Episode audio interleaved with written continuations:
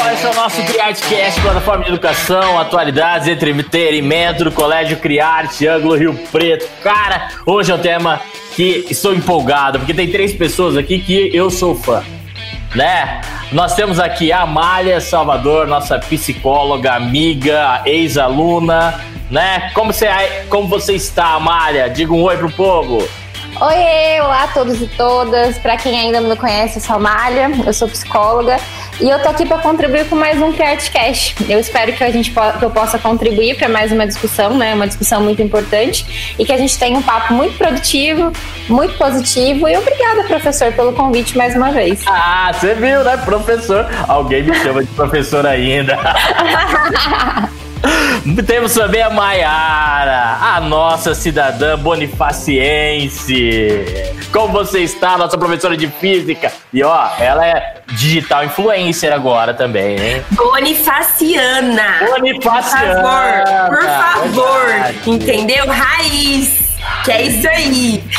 Bom, gente, boa tarde, bom dia, boa noite, seja lá que hora que vocês estejam ouvindo esse CriArtCast. É um prazer para mim participar novamente para tratar de um assunto extremamente importante e relevante, principalmente nos tempos que nós estamos vivendo, né? Estamos vivendo agora. Obrigada.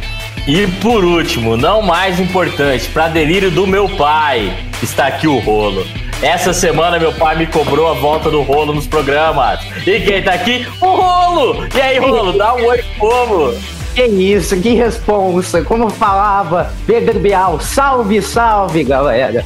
Estamos aqui para mais um CreateCast e trazendo um assunto super importante. Então vamos lá?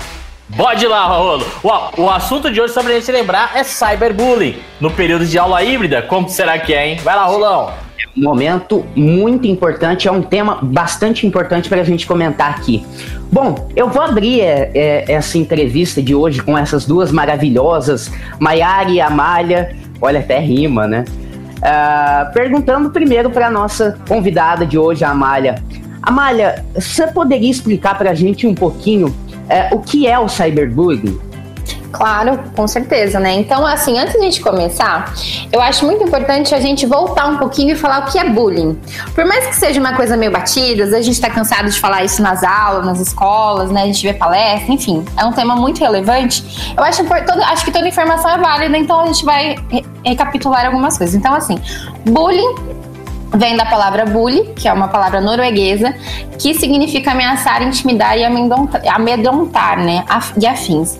Então, assim, o bullying é basicamente uma manifestação de comportamento agressivo que é repetida, que é muitas vezes repetido, né, é um comportamento que é muito repetido, principalmente em ambientes escolares.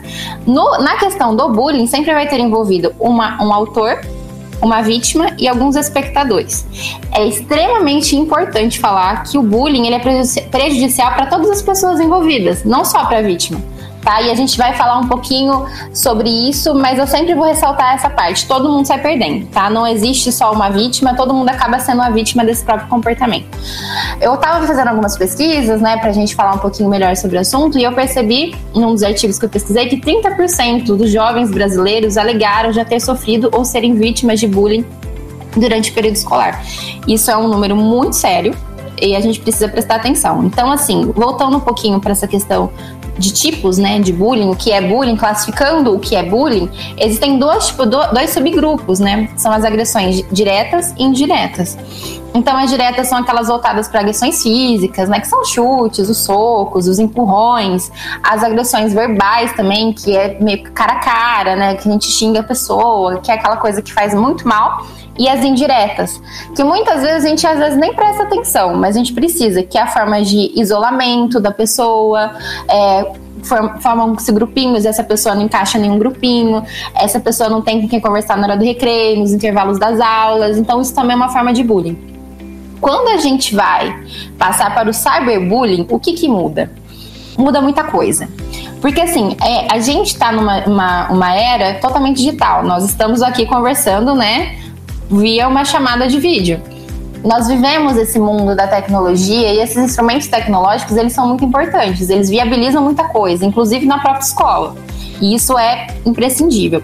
Só que o que acontece? Ao passo que também tem coisas positivas, tem coisas negativas. Essa exposição que nós estamos tendo na rede, nas redes sociais, essa terra de ninguém, que é a internet, acaba gerando algum, algumas consequências. E o cyberbullying, ele vem uma forma de bullying que eu vou dizer que é muito mais potente. Por quê? Porque o cyberbullying, diferentemente do que antes acontecia, né, que é só do, na, no período escolar e que a pessoa espera de quem vai vir, a hora que vai vir, no cyberbullying não. Ele pode acontecer a qualquer momento. E de qualquer forma, seja por mensagem de WhatsApp, seja um stories no Instagram, um vídeo no TikTok, um e-mail, qualquer coisa. Desde uma figurinha no WhatsApp até um, um vídeo expondo essa pessoa. Então, além de tudo, dá um poder ao agressor, né, de achar que ele está imunizado, que ele está imune, que ele pode fazer o que ele quiser, porque ele está protegido pelo ambiente da, da internet. E também é ruim para a vítima, porque ela se sente ameaçada todo o tempo. Porque ela não sabe de onde vai vir a agressão. Né? E a, pode ser que ela nem saiba de quem vem essa agressão. Então, de certa forma, é um, algo que foge um pouco do controle. Então, é algo que a gente tem que prestar muita atenção e identificar algumas coisas, né? Então, por exemplo, é, não é toda coisa que a gente deve compartilhar. A gente nunca deve, a gente nunca deve simplesmente olhar a situação de algo a partir de uma única visão. Sempre tem que olhar do todo e, e pensar um pouco sobre esse excesso de exposição que hoje a gente tem. É uma situação bastante complicada, né? Porque junta bastante motivos, uh, vários fatores, enfim, é bastante coisa que, que gera é, esse, esse novo tipo de agressão, né? Uhum. Agora eu vou perguntar para Maiara. Maiara, é, que formas que a gente pode identificar essa nova forma de praticar o bullying, né? Que a gente sabe aí com uh, online, pessoal jogando na internet também, Twitter, Facebook, enfim. Como que a gente pode identificar isso? Então, Rolo, é, uma coisa muito importante que a Amália diz quando ela define o que é bullying é que a gente percebe que bullying ele é uma prática sistemática, é repetitiva. Então, não é uma a, um comentário maldoso em um momento que talvez eu tenha brigado, vamos colocar assim, uma situação hipotética. Eu e você brigamos, aí eu vou lá na sua foto porque eu estou nervosa, faço um comentário ofensivo, mas aí depois nós fazemos as pazes. Não é assim que funciona. O bullying ele é sistemático. Ele acontece é, de maneira repetitiva, sempre em direção à mesma pessoa, às vezes em direção ao mesmo grupo, às vezes um grupo direcionado a uma outra pessoa. E o que acontece com o cyberbullying também é isso que a Maria disse. Existem muitas ferramentas que nós chamamos de mídias sociais, redes sociais. Então eu posso identificar o bullying no Facebook, Posso identificar no Instagram, posso identificar no Twitter, posso identificar é, bullying no Twitch, que é uma rede social para um canal, você deve conhecer, né? O Twitch, que é um canal é, para a gente transmitir, fazer transmissões ao vivo e principalmente para quem joga, costuma fazer transmissões ao vivo dos jogos e tudo mais. Então pode acontecer no Twitch também. E no TikTok, que também é uma outra mídia social que tem crescido muito. Acontece que algumas dessas, eu acho que por conta da identificação do bullying, do cyberbullying, que não é recente essa identificação, apesar de, sim, pensando em termos de ciência, é tudo muito recente, porque a internet, ela é recente, né?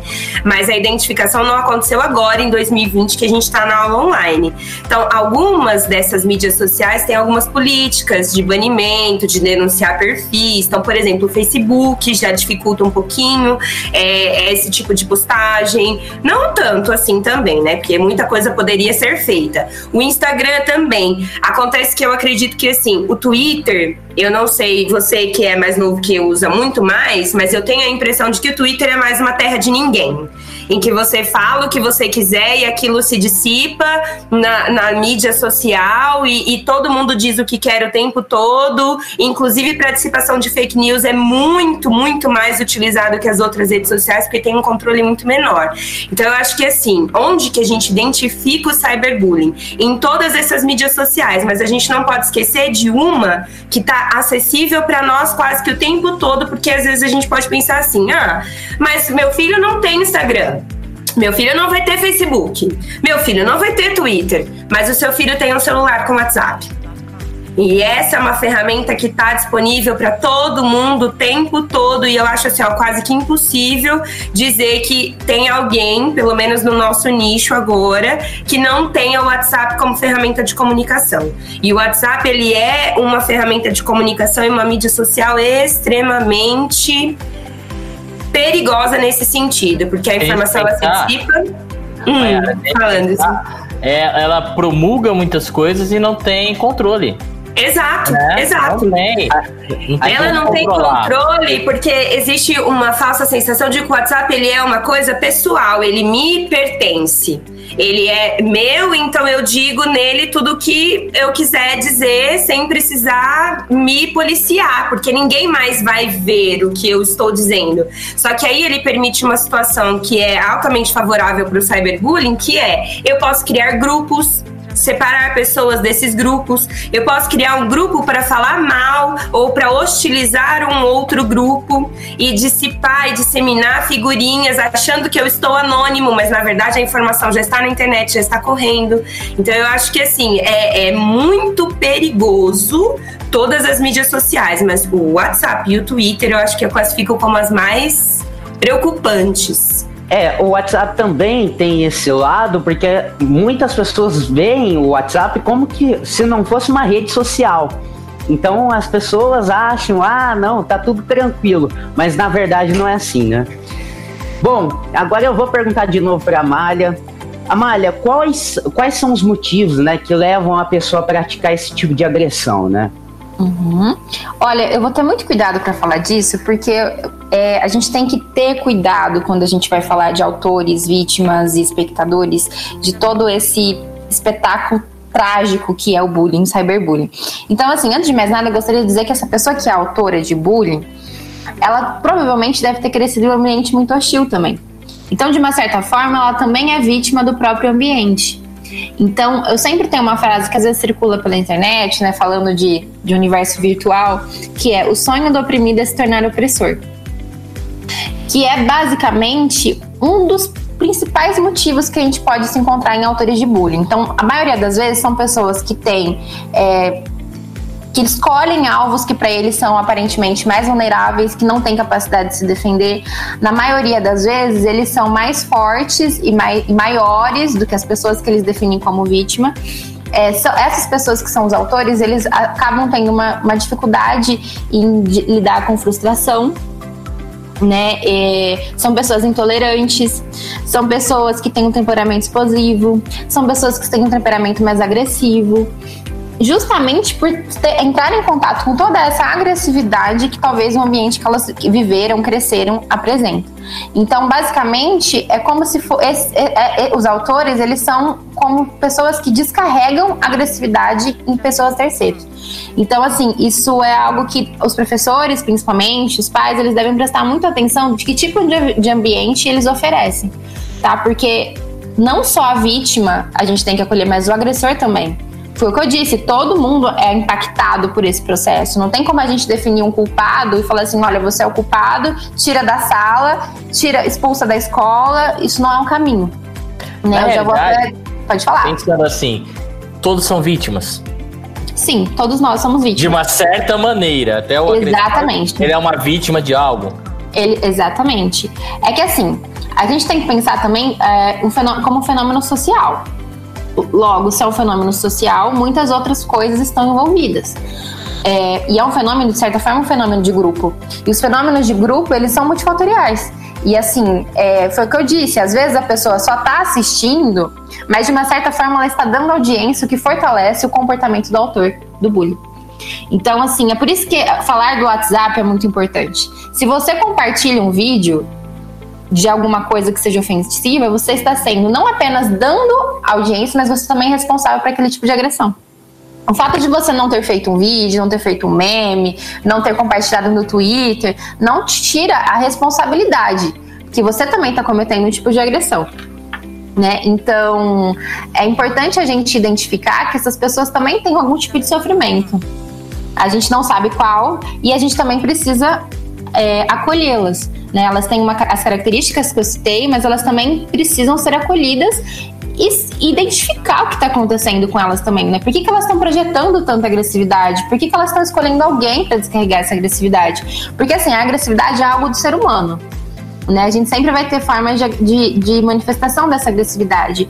O problema é que essas pessoas têm, acabam tendo é, pouca empatia, né? pouca sensibilidade para a questão do outro. Então a gente precisa entender o que está acontecendo.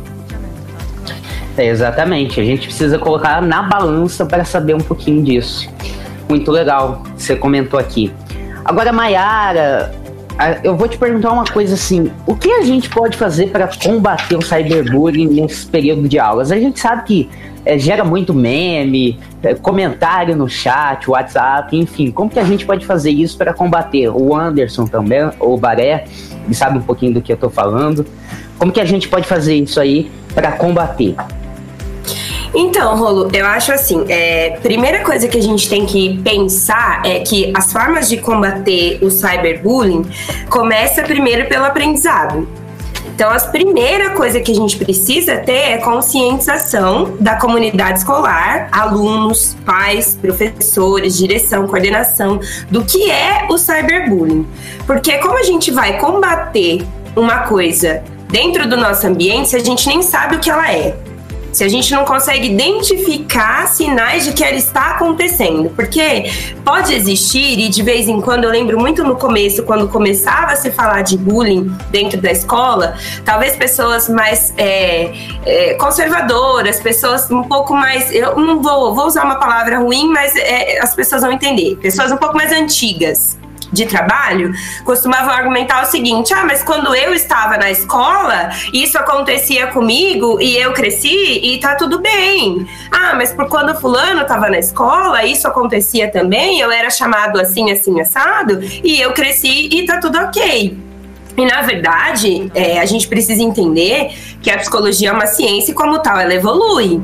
Se quando a gente estava na escola não existia é, ou não existiam essas definições, ainda bem que agora para essas crianças existe. Porque a gente consegue acolhê-las melhor e transformá-las em adultos que lidam melhores com as suas questões lidam melhores com as questões, é, como a Amália citou, agressividade, como eu respondo a processos que não me são favoráveis, como eu respondo à frustração, como eu respondo a ambientes que não estão ao meu favor no que eu entendo que seria meu. Então, assim, ainda bem que existem essas definições. Eu acho que o primeiro passo é esse. Como que a gente conscientiza?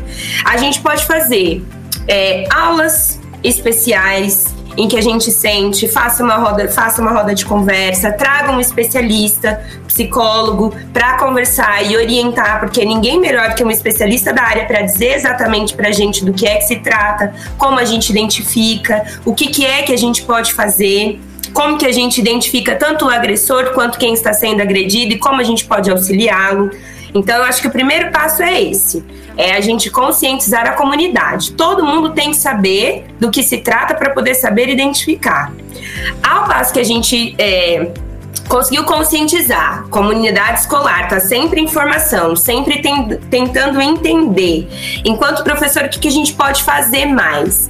Eu acho que enquanto professor a gente pode se aproximar mais dos nossos alunos. A gente vive um momento é, pensando em termos de tecnologia em que até quem não tinha mídia social teve que ter porque a gente precisou dessa aproximação tecnológica, porque nós vivemos um fenômeno histórico nunca antes visto na sociedade. A pandemia que a gente vive em 2020 é um fenômeno histórico que nunca foi vivido antes, apesar de outras pandemias anteriores, esse nosso é novo.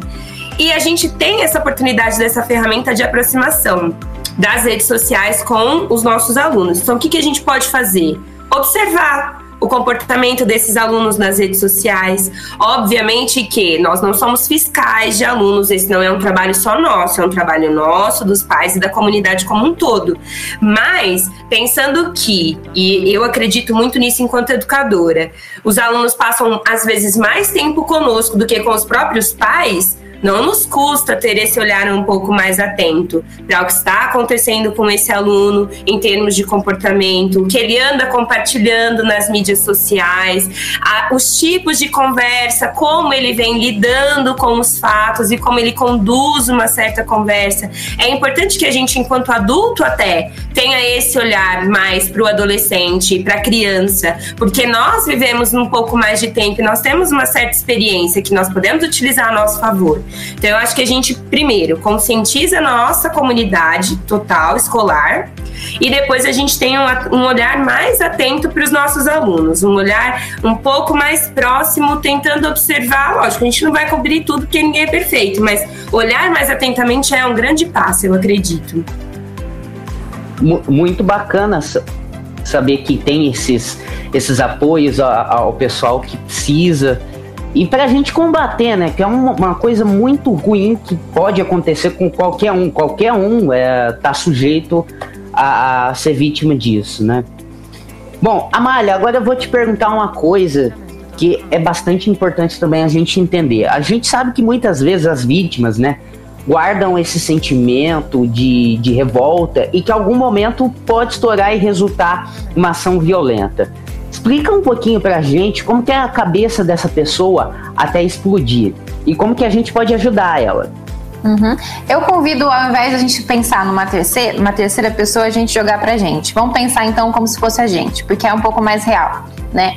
É, pensa se você ficasse todos os dias sendo atacado, agredido, é, todos os dias alguém é, tipo, ridicularizando uma característica sua, seja ela uma questão racial, uma questão por homofobia, seja por qualquer outra questão. Pensa você nessa situação.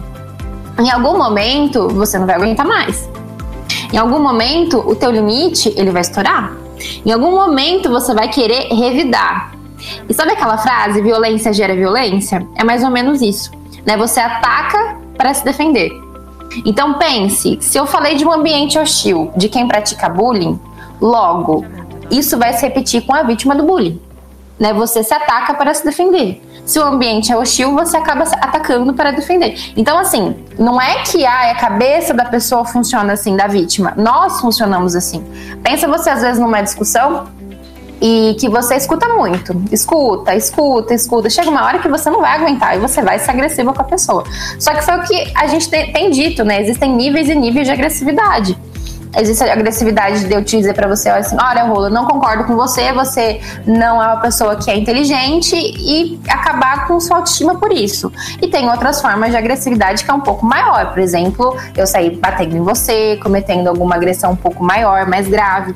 Então nós precisamos também entender que não é a cabeça de uma vítima. Todos nós somos vítimas de violências. A, a diferença é que existem as violências e as microviolências e as macroviolências. E como a gente lida com isso depende muito do que a gente considera limite.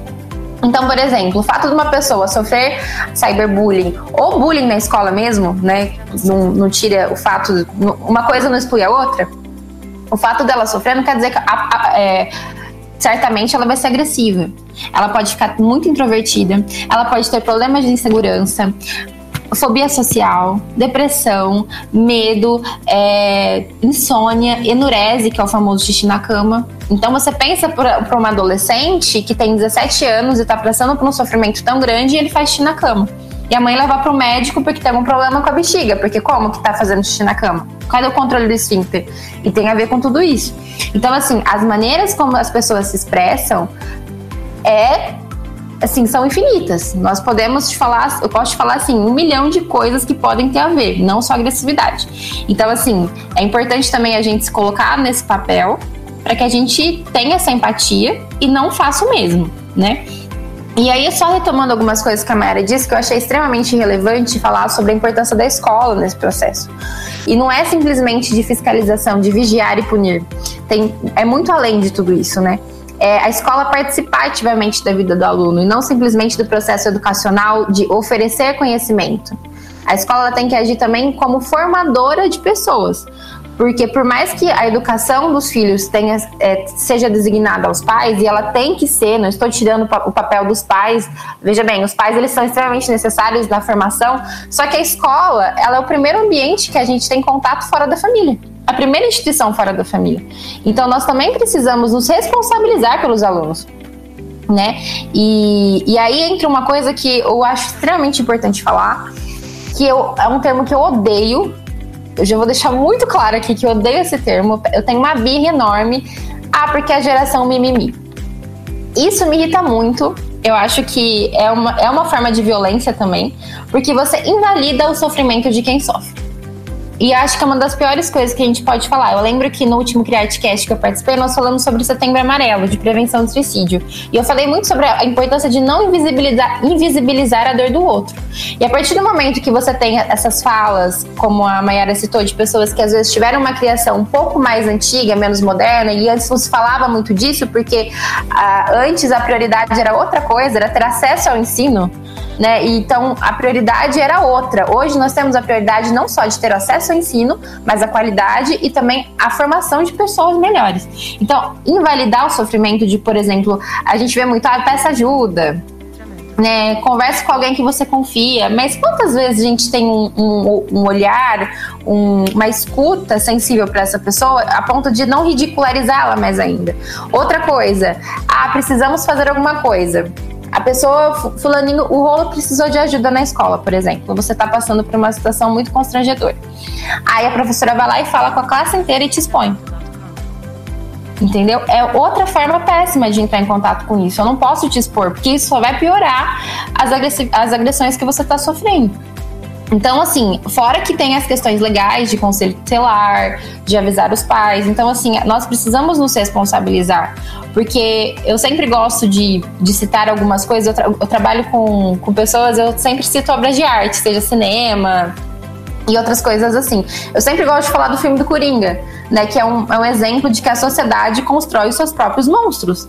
E nós construímos os nossos monstros, né? Quando a gente não olha a dor do outro, quando a gente não presta atenção na naquilo que as pessoas estão precisando, a gente cria monstros. E é muito fácil você jogar para um cara que está fazendo bullying, ah, porque ele é difícil, vamos mudar ele de escola. Expulsa. É, isso é muito comum em escola pública, principalmente. Ah, tá com problema, vou expulsar ele da escola. Vou deixar ele mais excluído. Ou senão, às vezes, os pais também entendem, ah, meu filho tá sofrendo nessa sala, tá sofrendo bullying, eu vou mudar ele de sala. Também não é uma boa saída. Né? A saída é sentar e conversar, acolher todas as demandas, não só de quem sofre, mas também quem atua, pra, pra, para os espectadores. Como eu disse, se você é espectador, você também é agressor para cada violência que você observa, você não faz nada, você é cúmplice. Então, nós todos somos cúmplices de tudo que está acontecendo. Seja você profissional da saúde, seja um professor, diretor, inspetor de aluno. Se você, as pessoas às vezes acham, ah, isso é normal. É, algumas coisas fazem parte mesmo. Por exemplo, uma brincadeira, tal. Ah, não gostou, desculpa, foi mal né? Mas a partir do momento que vira sistemática, né, como a Mayara falou, repetitivo e passa a ser muito difícil de suportar, isso não é mais uma brincadeira. Eu acho que é sempre importante a gente pensar que a minha liberdade, ela termina quando a do outro começa. E para mim, pode ser muito, pro outro pode ser pouco né? Para mim, pode ser que eu ature uma brincadeira mais forte ou que eu consiga lidar melhor com outras coisas, pessoas que não conseguem lidar. Eu queria só completar uma coisa aqui, você tá falando, Amália, que eu não queria que saísse de contexto. Eu acho que a gente precisa entender que conflito faz parte da, de desenvolver, da nossa afirmação enquanto pessoa, né? O conflito, ele faz parte do desenvolvimento de cada personalidade e ele vai acontecer. É importante que ele aconteça porque a gente também precisa aprender a lidar com os conflitos. Uhum.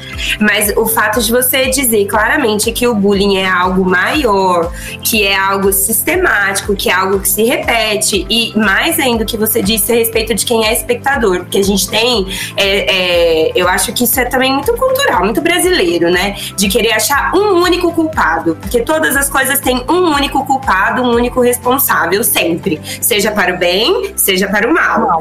É, então, assim, essa, é, precisa entender que toda vez o que você falou vai muito de encontro a uma frase que eu li esses dias. Quando você se cala diante de uma opressão, você também é opressor. Então a gente, se você dá ibope, se você é o cara que compartilha o vídeo, se você é o, a, a menina que compartilha a figurinha, sabendo que o outro não vai gostar, sabendo que isso dói no outro e você não se sensibiliza, você é aquele que printa e manda, que tira sarro, e, e mesmo que você não seja o que printe, mas você é o que compartilha, você é o que sorri você é o que está no grupo, você também está cometendo cyberbullying. Uhum. Isso vai muito de, de, de, responsabilidade, né? Nós precisamos ser responsabil, eh, se responsabilizar pelas emoções do outro também, né? O que eu causo no outro é, é muito uma questão de ação e reação, né? Pegando um termo da física, né? Ação e reação. Nós precisamos também ter essa consciência de que nós podemos abalar é, emocionalmente outras pessoas. Isso vale não só para o bullying, tá? Isso vale para relacionamento amoroso e para as outras coisas, outros tipos de relacionamento que a gente vive. Então, é de fato muito interessante a gente abordar esse tema também, né? Exatamente, eu ia até falar a, ação e reação, né? Eu é... concordo. Eu queria só completar uma coisa. Eu acho que assim, ó, a responsabilidade afetiva é muito importante que a gente entenda que a gente não é responsável pelo que o outro sente. Mas a partir do momento que a gente sabe como ele se sente e a gente continua fazendo exatamente do mesmo jeito, aí sim nós somos responsáveis, porque a gente já sabe daquela demanda e a gente continua numa prática que não é favorável ao outro. Exatamente. A gente é responsável quando a gente passa daquela linha divisória entre a razão e emoção, entre o limite do que se pode ser feito e o que não pode ser feito, né? É uma linha bem tênue também, né? Sim. Exatamente. Bom, agora eu vou perguntar para a Mayara, né? Mayara, por que a nossa sociedade é, com, é tão conivente né, com esse tipo de coisa e dá até mais like e bop quando vê esse tipo de agressão, esse tipo de bullying, né?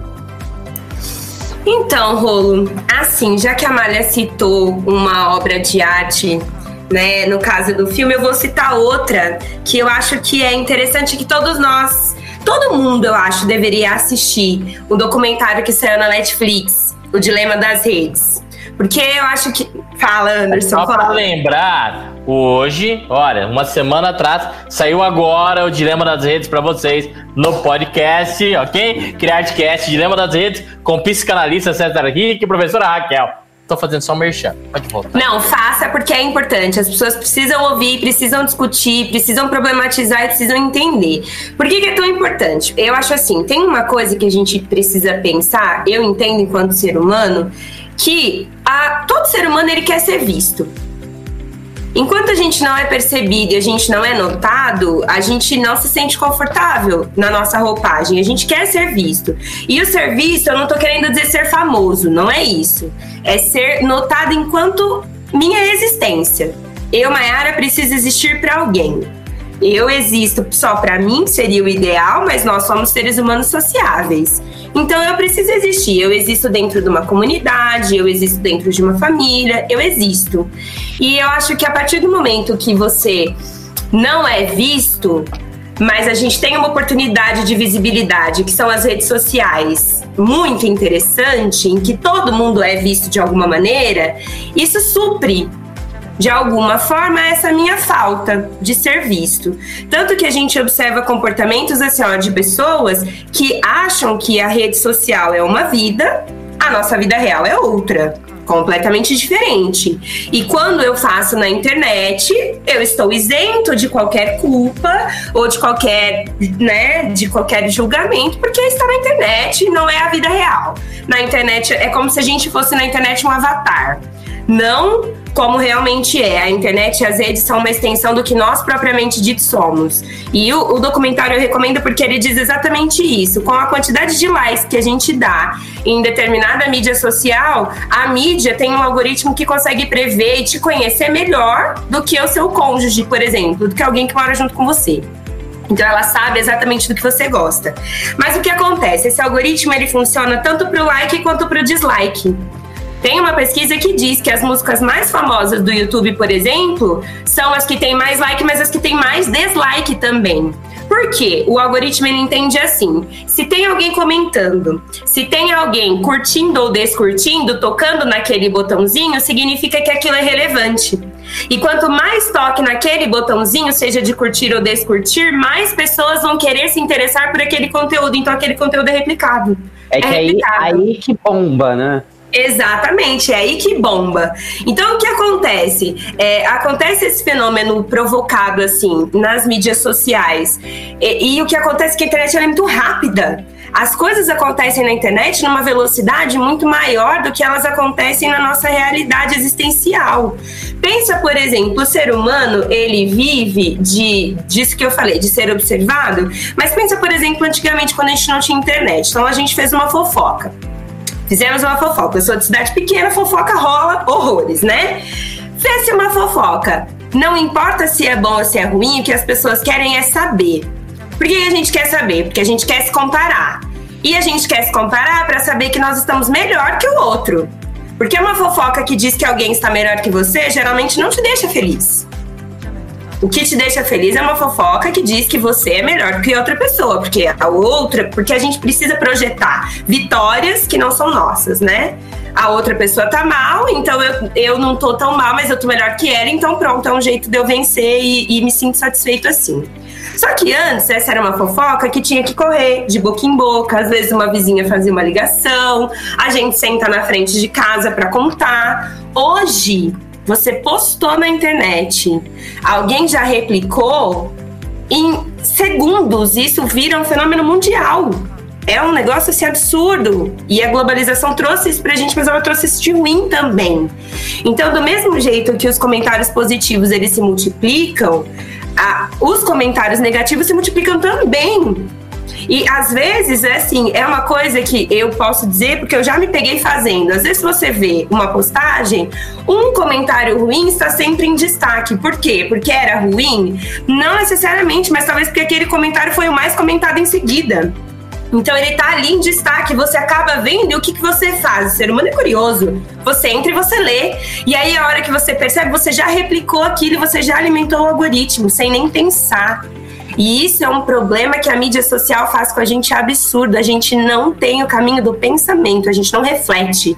Você é, auto, é automático e isso é muito perigoso. Então eu acho que essas coisas elas têm muito ibope porque a gente é recompensado. Cada vez que você dá um like, cada vez que você dá um dislike, existe uma recompensa psicológica. E isso é dito no documentário também.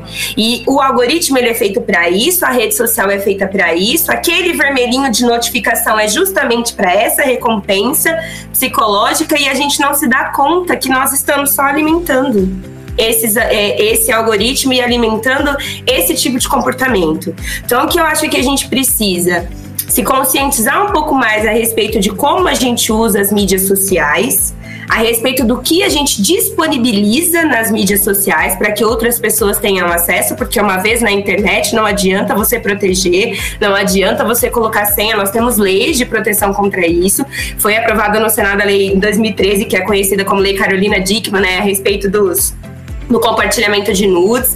Se você entrar no site da Câmara dos Deputados e no site do Senado também, já está dito lá que existe no nosso Código Penal e Civil punição para esse tipo de, de bullying. O cyberbullying ele já é, tem uma punição porque esse tipo de agressividade sistemática já é previsto dentro do Código Penal há muito tempo, porque é classificado como agressão e tem uma série de, de classificações, então isso já é passível de punição. Mas, uma vez na internet, a proporção eu posso retirar eu posso processar, eu posso tentar uma reinteração financeira, mas e os danos psicológicos? E os danos psicossomáticos que essa pessoa vai sofrer? até que uma punição ou que alguma retratação, até que uma conversa, até que a gente consiga chegar a um consenso. Então, assim, eu acho que o melhor caminho é sempre educação. E ambientes favoráveis tanto para agressores quanto agredidos, porque eu acho que se o ser humano cresce num ambiente psicologicamente favorável, dificilmente ele será um agressor sistemático. Dificilmente ele repetirá comportamentos que ele nunca sequer experimentou. E eu acho que a Maria falou uma coisa importante, que a escola tem um papel fundamental, porque o ser humano ele socializa na, na família, mas o primeiro lugar em que ele socializa em comunidade é na escola é o primeiro lugar em que ele é posto a socializar em pessoas que não estavam dentro do contexto dele. Então é extremamente importante que ele cresça desde pequeno num ambiente em que ele saiba que, apesar de ter conflitos a resolver, ele precisa entender como é, isso funciona quando ele está num, num, meio que não é só o dele, quando ele está com uma pessoa que não é do convívio dele. Precisa entender que o outro ser humano também tem demandas, que o outro ser humano também tem fatos que a ele são relevantes. E isso que ela falou de direção mimimi, eu também sou totalmente contra. Não é mimimi. Mimimi, eu ouvi uma frase um, um dia assim que eu achei que é excelente. Mimimi é a dor que dói no outro. Porque é isso. A pessoa não consegue entender porque ela não sentiu aquela dor então não é, ah, não é importante, não é assim que funciona. A dor do outro sempre é importante. Uhum. Eu queria só completar uma coisa que é muito interessante. Eu acho que a sua fala foi perfeita. E eu coloco algumas questões ainda maiores do que isso, né? Porque assim, assim como a internet é algo novo, que a gente ainda só vai saber as consequências disso daqui muitos e muitos anos, e que a gente já começa a ver, é, já tem até termo, se não me engano, é nativo digital. A geração do rolo é nativo digital já. Pessoas que já foram subjetivadas dentro da internet. E isso é algo que a gente só vai ter consciência mesmo quando eles já forem idosos, porque até então a gente não, não tem consciência do que de fato isso vai acontecer. Então, de uma certa forma, a gente joga aquilo que nós chamamos, chamamos de inconsciente para a internet. Então, isso é muito sério porque a gente se expõe, expõe coisas, inclusive, que não deveriam, né? Enfim, só para chegar num ponto que, assim como a internet é uma coisa nova, falar sobre saúde mental de crianças e adolescentes também é algo novo. Né? A gente ainda vive numa, numa, numa sociedade que atrela muito, primeiramente, saúde mental. Primeiro, saúde mental não, né? Psicólogo, psiquiatra, a loucura né? Que são coisas que, é, que ainda é muito difícil ainda falar sobre saúde mental. Então, assim, a partir do momento que a gente faz isso que a professora Mayara está falando, de prestar atenção, ensinar os seus filhos sobre é, a dor que dói no outro e tudo isso que a gente falou até agora é também é, melhorar a saúde mental da sua casa e do seu próprio filho e criar um ambiente para ele que ele consiga, inclusive, falar sobre as dores dele. E falar sobre as suas próprias dores é, momento, é, é, é primordial para que você possa pedir ajuda. Né? Então, é, é olhar para as nossas crianças e adolescentes também como seres pensantes e não como pessoas que simplesmente, sei lá, não são adultos. Né? Parece que não são adultos e não estão na fase de produção, é, não, tiver, não tivessem a, o direito de sofrer né? e o direito de falar. Concordo. Eu acho que assim a gente precisa também é, repensar a educação dessas crianças e adolescentes nesse sentido, no sentido de que a gente às vezes exige deles coisas que não nos são exigidas né? Enquanto adultos, eles não podem chorar em público, eles não podem sofrer, eles não podem encenar a dor, eles não podem ter um momento assim que eles perdem o controle porque eles que são crianças, a gente pede que eles emprestem o material para uma pessoa desconhecida, como se o material não fosse uma coisa importante para eles e como se a gente não tivesse feito essa construção na cabeça deles. Então eu acho assim que a gente precisa pensar que nós estamos educando seres humanos para um mundo melhor. E o mundo só é melhor quando a gente pensa no, coletivo. Se eu sou um ser humano que coletivamente eu colaboro, com certeza individualmente eu sou um ser humano melhor. E eu acho mais ainda, eu acho que o coletivo, é, ele sempre tem que se sobrepor ao individual. Porque se a comunidade está bem, eu com certeza estou bem. Então, assim, a gente tem é, que pensar e, e, entender que o outro também é importante. E é importante criar esses adultinhos, né, essas criancinhas desde sempre, para saber que o outro também é importante, que frustração faz parte da vida, conflito faz parte também. Que é assim que a gente cresce e a gente se molda. Mas que respeito é mais do que só dizer eu te respeito. Respeito é sentir pelo outro, é ser empático, no sentido de eu me coloco no seu lugar e eu entendo que para você não tá tudo bem, então ok. Uhum. É, e assim, só pra gente. De, de, de, desculpa, corta isso aí. só pra gente desmistificar outra coisa que eu acho extremamente importante, eu vou falar porque isso é importante, isso não torna nossas crianças mais fracas, adultos mais fracos. Porque tem uma noção de que, ah, eu sofri, eu sou forte. Não, você pode ter vários problemas. Assim, a gente tem uma geração de 30, 40 anos extremamente dependente de, medica de medicação, extremamente sem entender o que está sentindo. Então, assim, não, você não tá perfeito, você não foi, a sua geração não é perfeita, não foi a última geração que foi salva, porque eu já escutei isso também, a minha geração foi a última geração sem internet, então nós somos a, a, gera, a, última geração que salvou, e não é bem assim. Então, assim, isso não vai tornar a criança mais frágil, e ah, se ela não sofrer bullying, ela não vai ser forte. Eu já escutei muita coisa desse tipo, gente, dentro do consultório, tá? Então, é, é, não, as crianças não vão ser mais fracas, pelo contrário, elas vão ser mais fortes, elas vão é, ter consciência seu próprio, dos seus próprios sentimentos, o que é algo que é imprescindível. Então, quebre essa fantasia também de que precisa sofrer para ser alguém na vida. Não precisa sofrer. A gente precisa ter conflitos, sim. Precisamos ter frustrações, sim, mas elas têm que ser o mais suave possível. Né, para que a gente consiga lidar com elas e que a gente não faça coisas ruins com os outros, né? Bem isso que a professora Mayara falou. A Mayara até entrou num contexto bacana que eu até gostaria de falar aqui, que é, é, é esse detalhe, o que foi postado na rede social tá na rede é muito difícil de ser apagado. Então é uma é, acaba espalhando e vira todo aquele contexto que a gente conhece. É, é, gente. Se a gente fosse falar sobre Cyberbullying, a gente ficava umas 3, 4, 5 horas aqui. Exatamente. Porque não adianta, cara. É o tema que a gente vive hoje. É um tema gigantesco de conteúdo. É um tema maravilhoso, mas nós temos que acabar. é uma pena que. Não acredito! Eu quase é. nem falo. E, pra se despedir, Amara, você tem alguma palavrinha pra, pro pessoal? Uma dica? Filme, livro? Já sei que você já falou aí de um filme muito bom. Mas tem alguma outra dica pra galera? Ou alguma palavra? Tenho, tenho. Eu, assim, são dois livros acadêmicos, primeiramente, porque eu acho que é importante, principalmente para quem quer ser jornalista, tá? É... e para os professores também, se não tiverem contato. Eu gosto muito de um livro que chama Sociedade do Espetáculo, do David DeBoer. É um. É bem. Só uma coisa, é a segunda nesse, nesse mês a falar dessa dica. Olha só, então é, presta muita atenção, esse, esse, livro é muito bom. Outro livro que eu acho extremamente importante é Vigiar e, Punir, Vigiar e Punir, do Michael Foucault, que fala justamente sobre essa questão de de vigiar e o processo panóptico, né, social que é o Facebook hoje, que é aquilo que você tem a visão de todos os lados. Então, acho que é muito interessante também. E, enfim, assistam Coringa, é um filme que não é uma classificação indicativa de idade aberta, mas se vocês tiverem disponibilidade de assistir, assistam, acho que é bem coisas do tipo que a gente está precisando assistir porque, enfim, vamos se responsabilizar por aquilo que a nossa sociedade produz. Não só as coisas boas, mas também as coisas ruins, para que a gente não crie, não crie mais monstros e vilões, né? Todos nós somos vilões quando a gente não faz nada. Então é isso, gente. Mayara, tem alguma dica, alguma palavrinha para os nossos ouvintes? Então, eu quero deixar como mensagem que a gente não viva de estereótipos, né? Acho que o problema da sociedade em geral é que a gente vive acreditando que conhece todas as coisas e que as pessoas estão altamente bem definidas.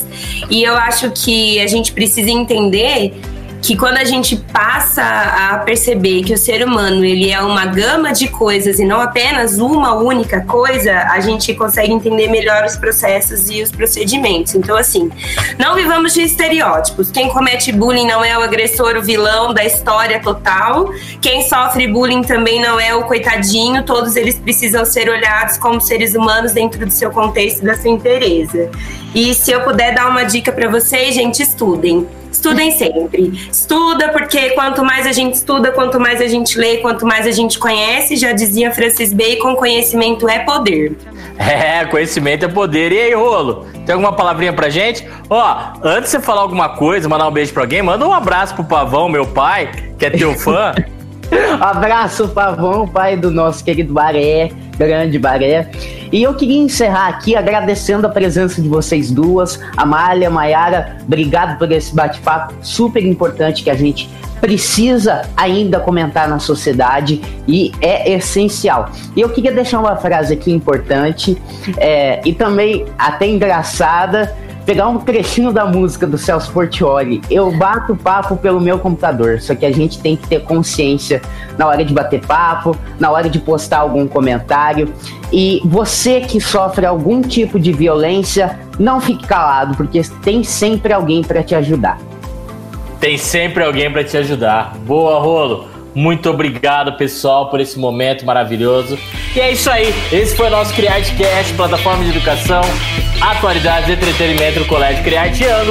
Nos procure nas principais plataformas de streaming como Spotify, Deezer, Google Podcast, Radio. E nos siga no Instagram, ok? Um abraço a todos, até próxima semana. Até mais!